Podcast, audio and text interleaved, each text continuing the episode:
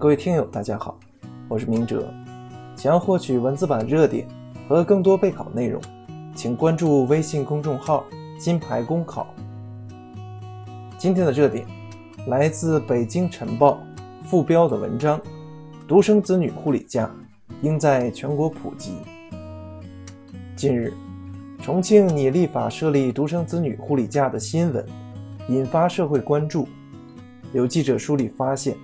已经有包括河南、福建、广西、海南等地出台了类似政策，独生子女护理假时间在十到二十天不等，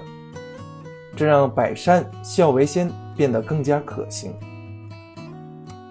随着第一代独生子女父母逐步进入老年人行列，各地纷纷出台规定，明确独生子女。在父母住院期间享受护理假，这体现了政策的人文关怀，也是政府对独生子女父母的一种制度性补偿。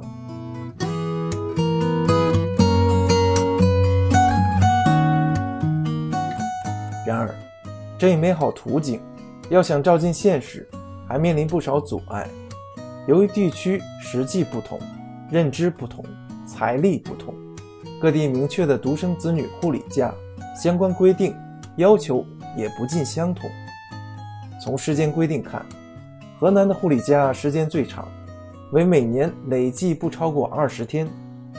广西和海南为每年累计不超过十五天；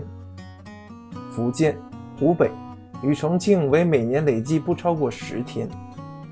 四川则将照料假。拟定为每年累计不低于三天，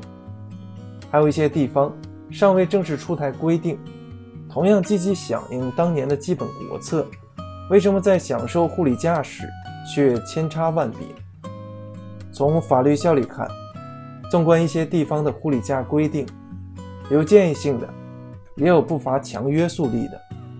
强烈要求落实假期固然能起到一定作用，但将压力。转嫁给企业一罚了之，也并非良策。从现实执行看，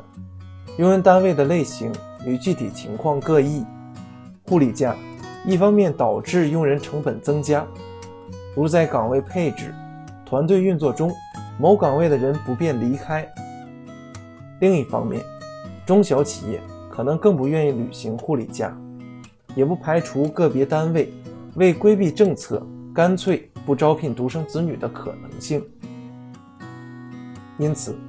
独生子女护理假最好全国一盘棋。一方面，国家应出台统一的政策，制定统一的标准，同步出台相应的惩罚措施，缩小因地域差异带来的不公；另一方面，还需建立与社会整体相衔接、相互兼容的配套体系。如通过合理的成本分担制度设计，以充裕的公共资金弥补用人单位因独生子女职工休假而带来的效益亏空，保证职工不因休假而影响工资福利。从国家到地方，共同为独生子女护理假兜底，